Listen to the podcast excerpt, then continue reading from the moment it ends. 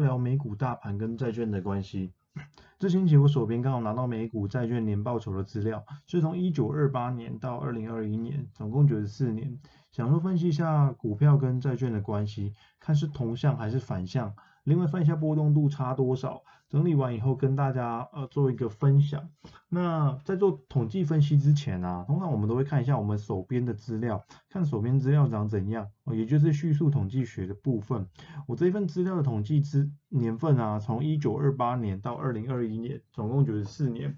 美股是用标普五百指数来做代表，哦，标普指数呢是一九五七年才开始编的，所以一九五七年以前就是用反推的来做计算。那统那投资级债呢，则是用呃 BAA 债券的报酬率来做代表。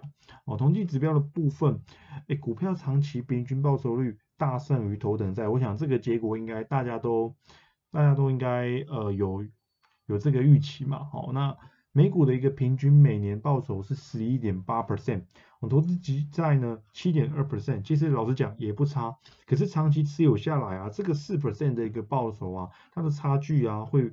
呃，会慢慢慢慢的放大。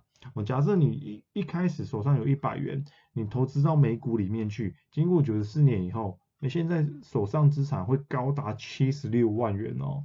那如果说当初你的一百元啊是投资到投资等级债，经过了九十四年，你现在手上的资产啊也有五点五万元。也不错，不过跟七十六万元比，我就差非常非常多了。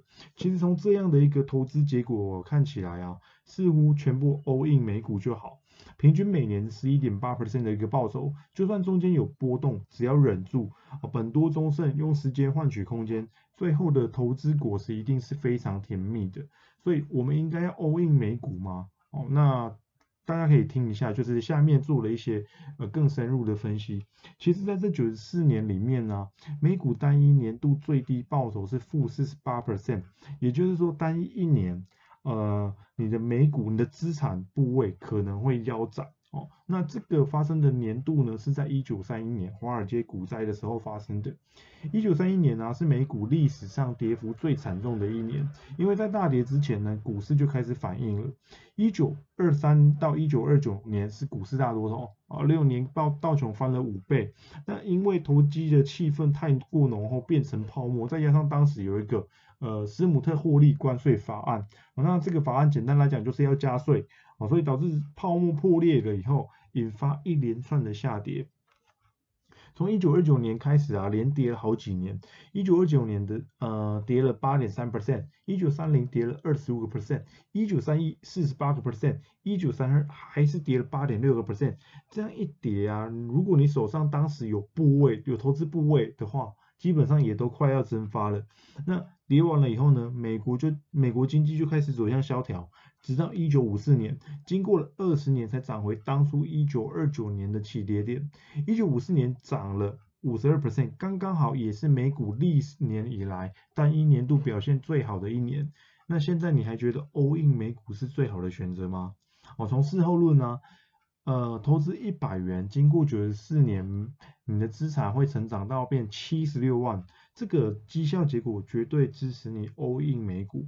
可是实际上跌个十 percent、二十 percent 就一堆人哭天抢地要停损了，更不要说跌跌更深，美股还拖了二十几年才重返荣耀。二十几年是什么概念？就是一般人职业的一半。有人可以忍受钱放银行五年都没有利息吗？可以吗？啊，十年可以吗？二十年呢？中间不止没有利息，可能还继续亏损本金哦。所以 all in 美股啊，讲的很简单，实际上做到的人很少哦，因为做起来也非常非常的困难。这样，那更进一步来讲啊，我们今天的主题啊，其实是要讨论美股报酬跟头等债报酬的一个关系。所以呢，哦，我们就更进一步来去做一个分析。我们透过回归分析的方式，把美股当因变数，哦，头等债当自变数，我们发现两个呃两个重点。第一点啊，就是统计检定里面的呃统计指标 R square 哦，它是零点一五三六，代表头等债对美美股报酬的解释力只有十五 percent 哦，非常低。那第二个 P 检定的 P 值小于零点零一，代表美股跟头等债啊显著相关。那因为啊回归系数大于零，表示两者是统计上显著的正相关。那如果说你不懂统计学的，以上这些哦刚刚讲的应该完全听不懂，没关系，我简单讲给各位听。第一点的结论就是指说，头等投资等级债哦对美美股没有解释力。哦，那 so what？我们又没有用头等债来预估、来预测美股的一个报酬，所以这个结论对我们来讲其实是没有影响的。第二点的结论呢就很重要了，美股跟美债啊呈现正相关，而且统计上显著，这跟过去很多人讲说美股跟头等债呈现反向关系的结论完全相反。很多人常常会觉得说，哎，美股多头哦，所以呃债券的吸引力降低，所以债券价格应该会跌。那美股在下档的过，在下跌的过程当中呢，呃，债券有保护力，所以债券价格应该会涨，所以美股跟头等债的呃报酬啊，应该是呈现反向的关系。可是其实从统计上的结果来看，美股跟头等债呢是呈现正向关系哦哦。那另外刚刚探讨的都是收益，风险的部分啊，美股的标准差零点一九哦，头等债只有零点零七五，所以从风险的角度来看，美股的股价波动是比头等债高的哦，是头等债的二点五倍哦，是高非常非常多的。那其实后续啊，我们呃我自己还有做了一些统计的一些后续的研究，但是因为这个过程太冗长繁琐，所以呃我就不再说明，我直接讲，我直接跟各位报告结论。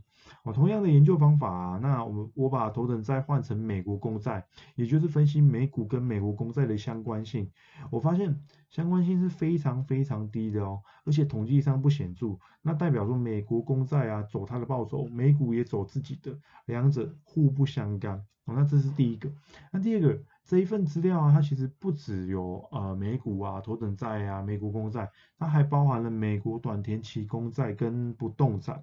那里面呢，我发现最值得投资的其实是美股跟投资等级公司债，其他三个的报酬率都非常低，大部分都在五 percent 以下。嗯，那风险跟头等债还差不了多少，所以。相同的风险，我一定是挑投报率最高的，就是头等债嘛。哦，那除了美国短天期公债，它的风险非常非常的低，可是它的平均年报酬只有三 percent，哦，三点三三 percent。